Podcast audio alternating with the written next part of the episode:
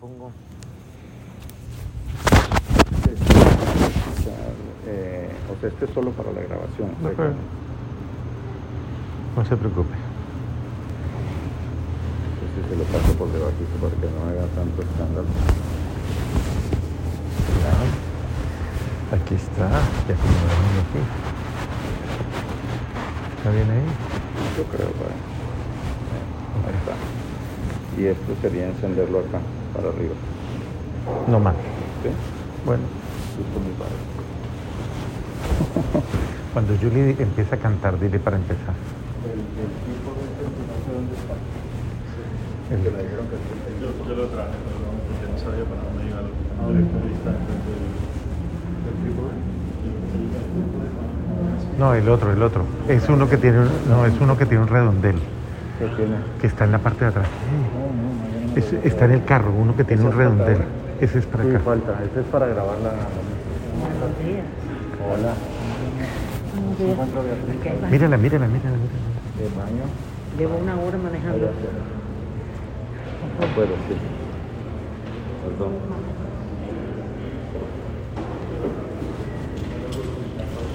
Tranquilo, no hay afán.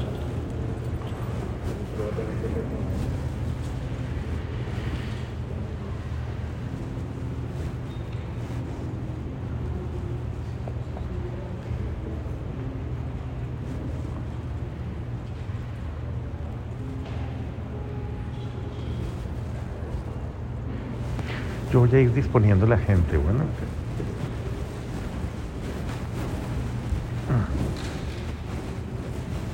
Hola, Santa. Qué rico verte, ¿no? Voy a ir disponiendo la gente y cuando ya vamos a empezar yo te hago una cenita y arrancamos.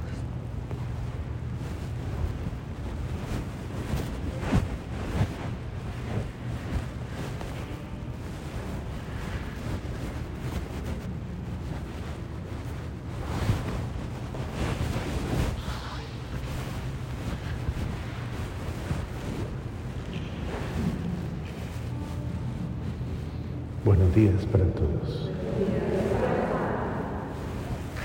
A ir disponiéndonos para celebrar a San José en esta solemnidad.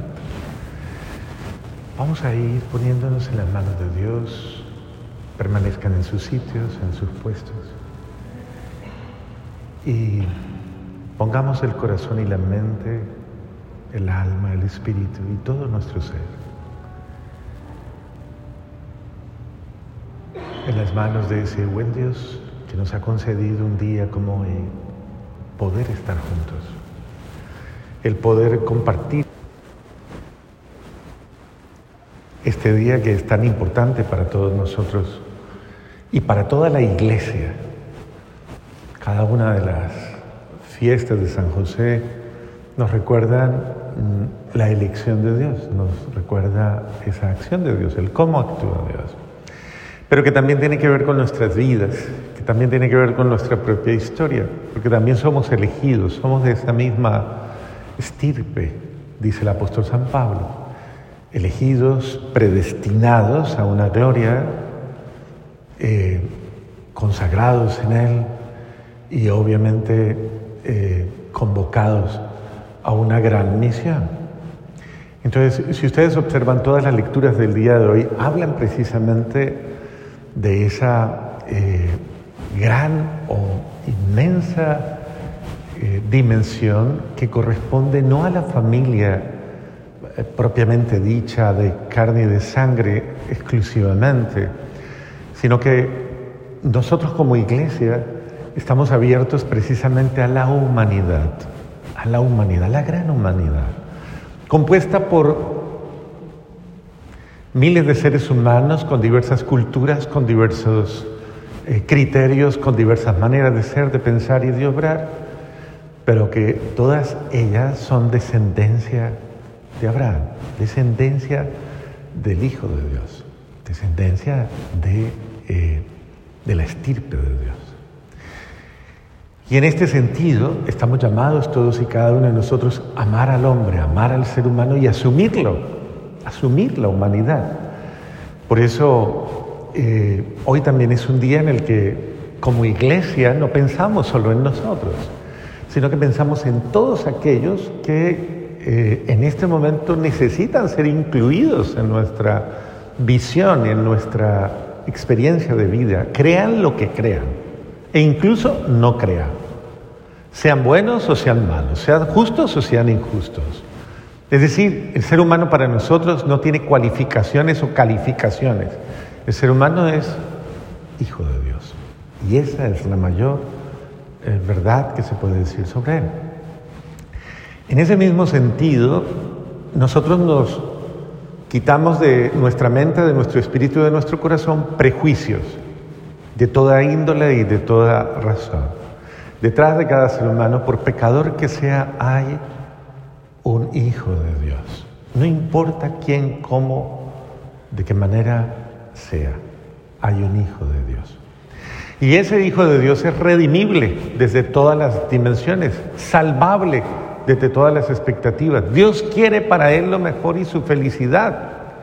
Y en ese sentido, nosotros colaboramos con nuestra propia entrega, amando al ser humano, amando, amando a esas criaturas que Dios nos da la alegría de conocer, porque es un regalo y es un privilegio de Dios, compartir la existencia humana, compartirla entre todos nosotros y participar, como va a decir la segunda lectura, de la gran herencia que Dios nos ha dado. El reino de Dios, recuerden, no es un lugar, el cielo no es un lugar, es una persona. Y esa persona se llama Dios expresado en sus tres eh, expresiones, valga la redundancia, propias, Padre, Hijo y Espíritu Santo. Entonces, cada vez que nos abrimos a esa acción amorosísima de la Trinidad y nos abrimos a esa acción amorosísima de Dios, nosotros participamos precisamente de la plenitud de Dios. A eso nos ha llamado Dios, a la plenitud, a la alegría de la plenitud, en la cual hemos heredado un mundo, hemos heredado toda una realidad y debemos ser cristianos incluyentes, es decir, todos, absolutamente todos los que Dios nos ha confiado están en la, mira de la salvación, en la mira de eh, la redención, del amor de Dios para ellos. Y esto me parece supremamente importante porque cuando hablamos de José, Hablamos de una figura que Dios le ha regalado a la humanidad y a la iglesia como aquel que se desposa con la humanidad redimida, con la humanidad del hombre. Él se desposa. Podríamos decir, Jesucristo nuestro Señor, Hijo de Dios, Dios verdadero y hombre verdadero. La Santísima Virgen María, la Inmaculada Concepción y siempre Virgen, preservada de todo pecado. Entonces hay dos cualificaciones ahí en grado eh, superlativo, o sea, está por encima del orden de eh, del orden de los pecadores. Y José, de la misma casta que nosotros, de la misma condición, pero involucrado, incluido de una manera especial en ese misterio amorosísimo al que se le llama familia, familia divina, familia sagrada, por, por alguna forma, esa familia sagrada, esa familia consagrada en Dios. Entonces hacemos parte de una familia. Y en José, yo quiero que ustedes lo rescaten, en José hacemos parte plena de esa familia.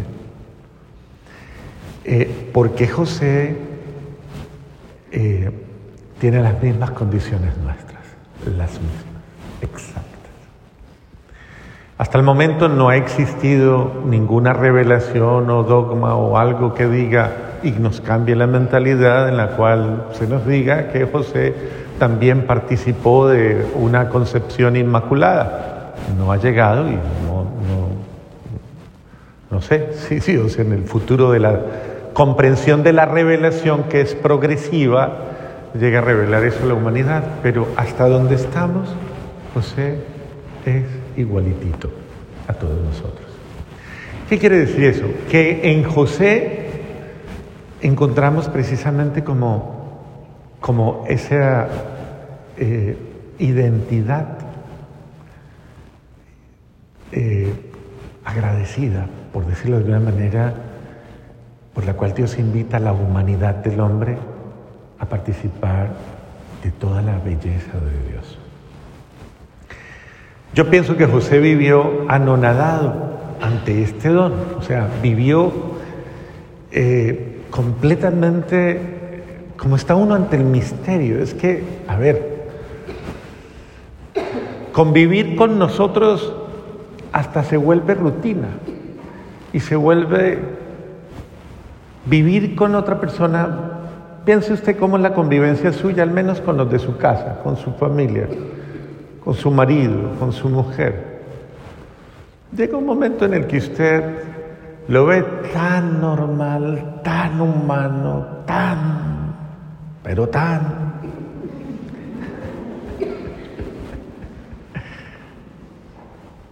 que incluso usted tiene la tentación muchas veces de no amarle. Porque esa es, esa es la realidad de la humanidad. Parecemos normal y puede ser que nuestra vida eh, en la rutina de cada día eh, no nos lleve más allá hacia el misterio. Pero vivir con dos personas, y discúlpenme, pero vivir con dos personas que la una es el Hijo de Dios y la otra es la mamá, eso,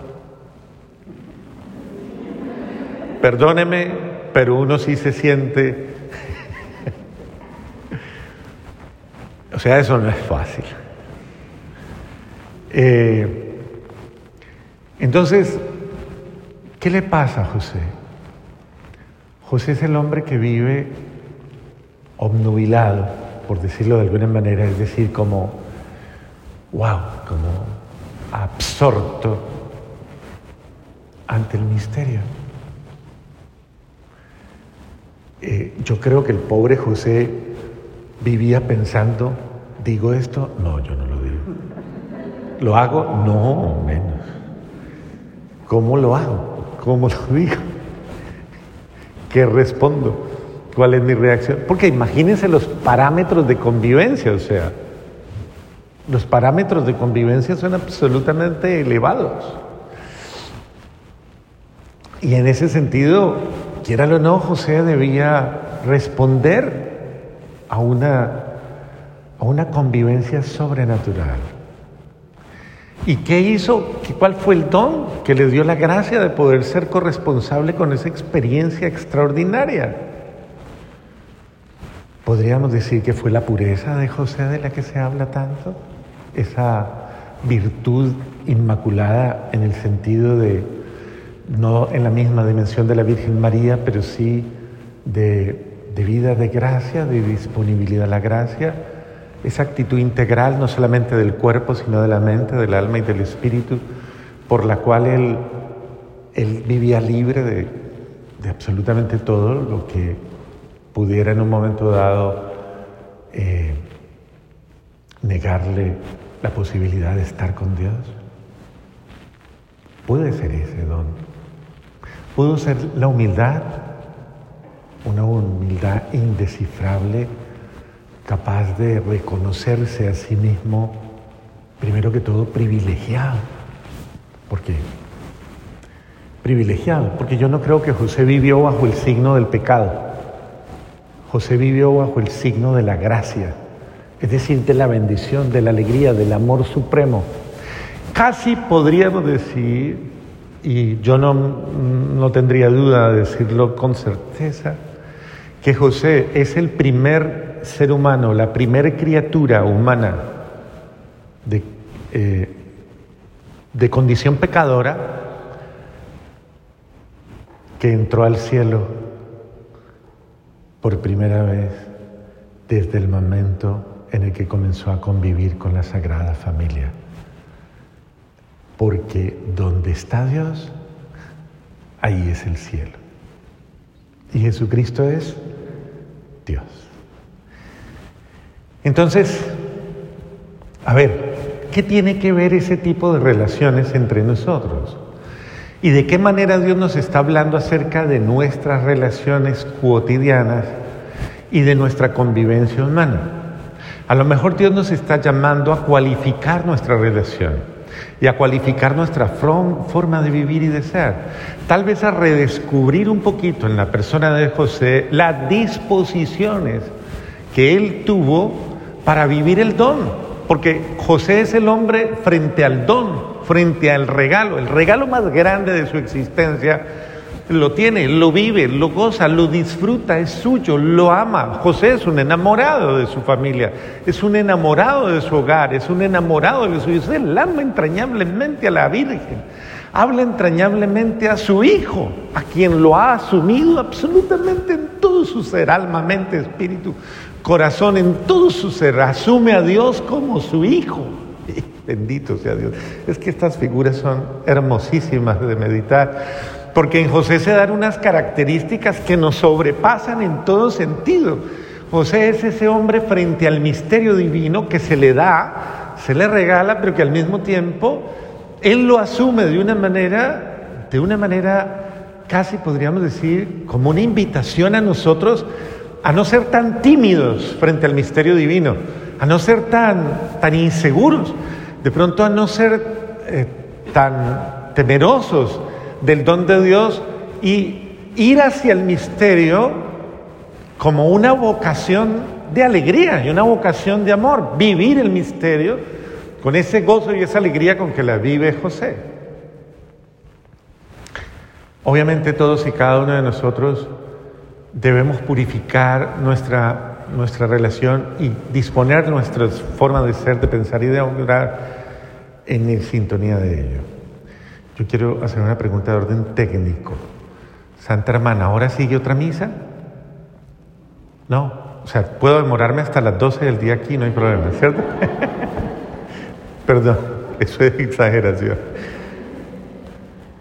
Pero es importante que meditemos, no quiero exagerar, pero sí es importante que meditemos en eso. La capacidad de admiración, la capacidad de asombro, la capacidad de, vivencia, es algo a recuperar en nuestra vida y es algo a disfrutar.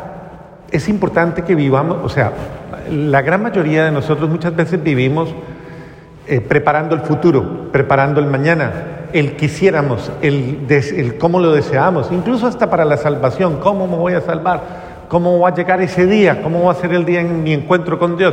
José no vive en futuro, José vive en presente, permanentemente es el hombre del presente, porque José disfruta del don de Dios actual.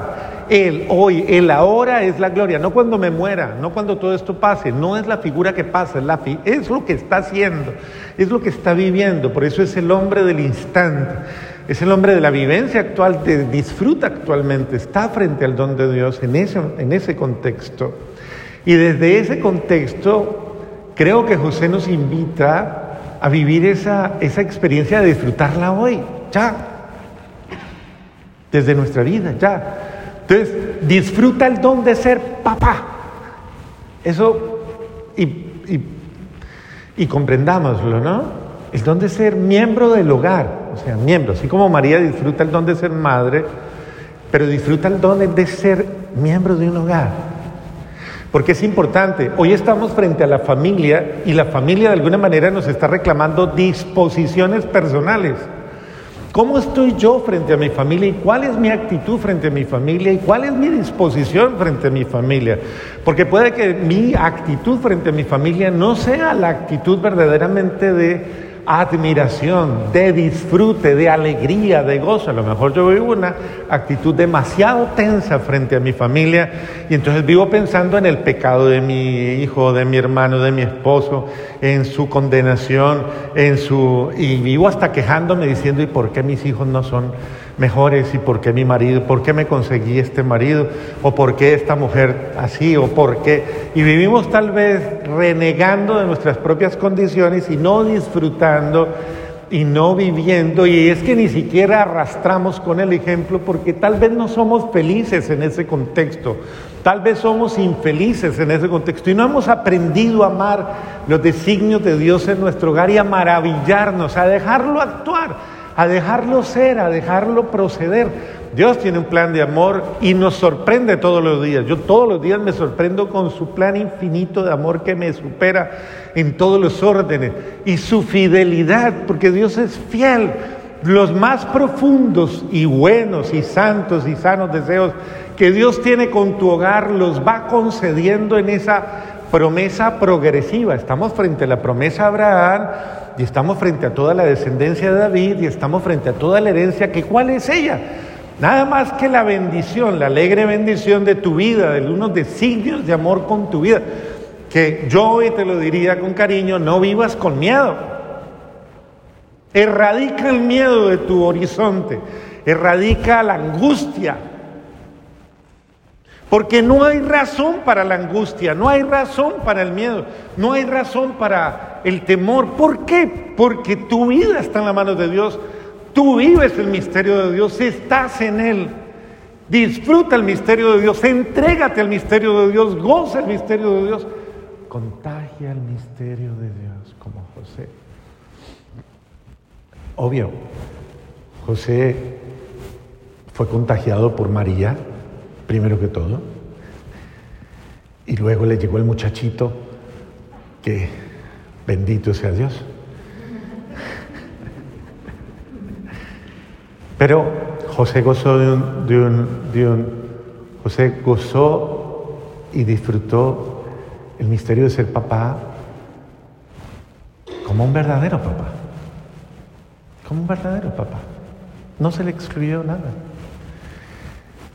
Eh, pero al mismo tiempo, eh, José tuvo la, la alegría de, de, tener un ambiente, un hogar, un, un, un ambiente que le recordó siempre, de una manera muy delicada, que la familia, primero que todo, es el lugar creado por Dios para la salvación del ser humano.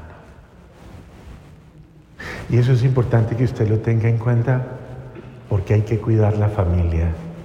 La familia es el lugar de salvación para usted y para los suyos.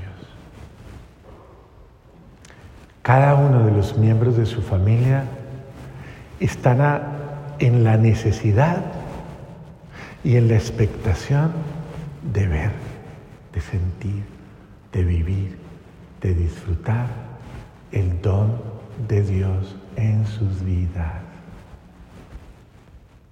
¿Y que eso cómo se traduce en la práctica, Padre? Pues que se traduce en esa certeza, primero que nuestra vida es bendecida, que nuestra vida está en las manos de Dios, que somos, que nos debemos amar querer y disfrutar y que aceptándonos como un don de Dios, cada uno de nosotros, aceptándonos, amándonos y, y respetándonos de una manera sublime, respetándonos, nosotros vamos a permitir que la otra persona sea lo que Dios ha soñado que sea.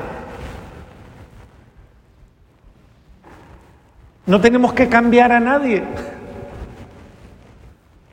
sino al contrario, respetar el misterio de Dios en el otro, pero, pero nosotros mismos eh, contribuir, o sea, compartir también esa, esa buena actitud de creer que verdaderamente nuestra familia es eh, ese lugar de bendición para ti, para mí, para todos nosotros.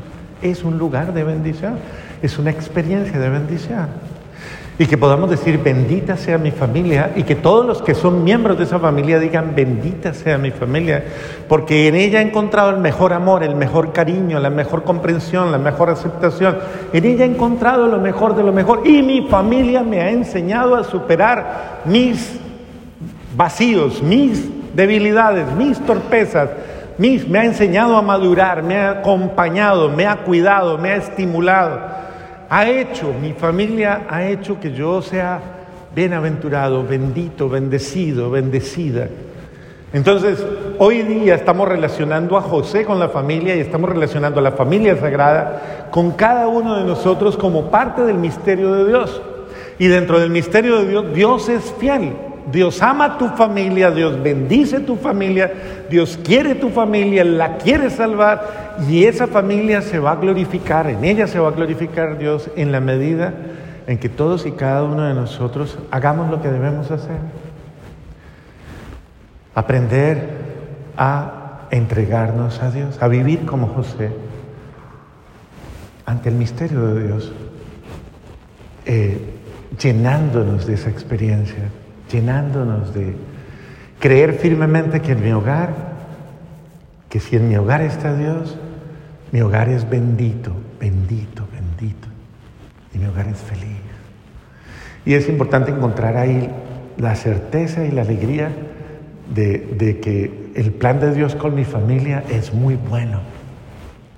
Por eso debemos sentir el orgullo y la alegría de poder vivir los momentos familiares.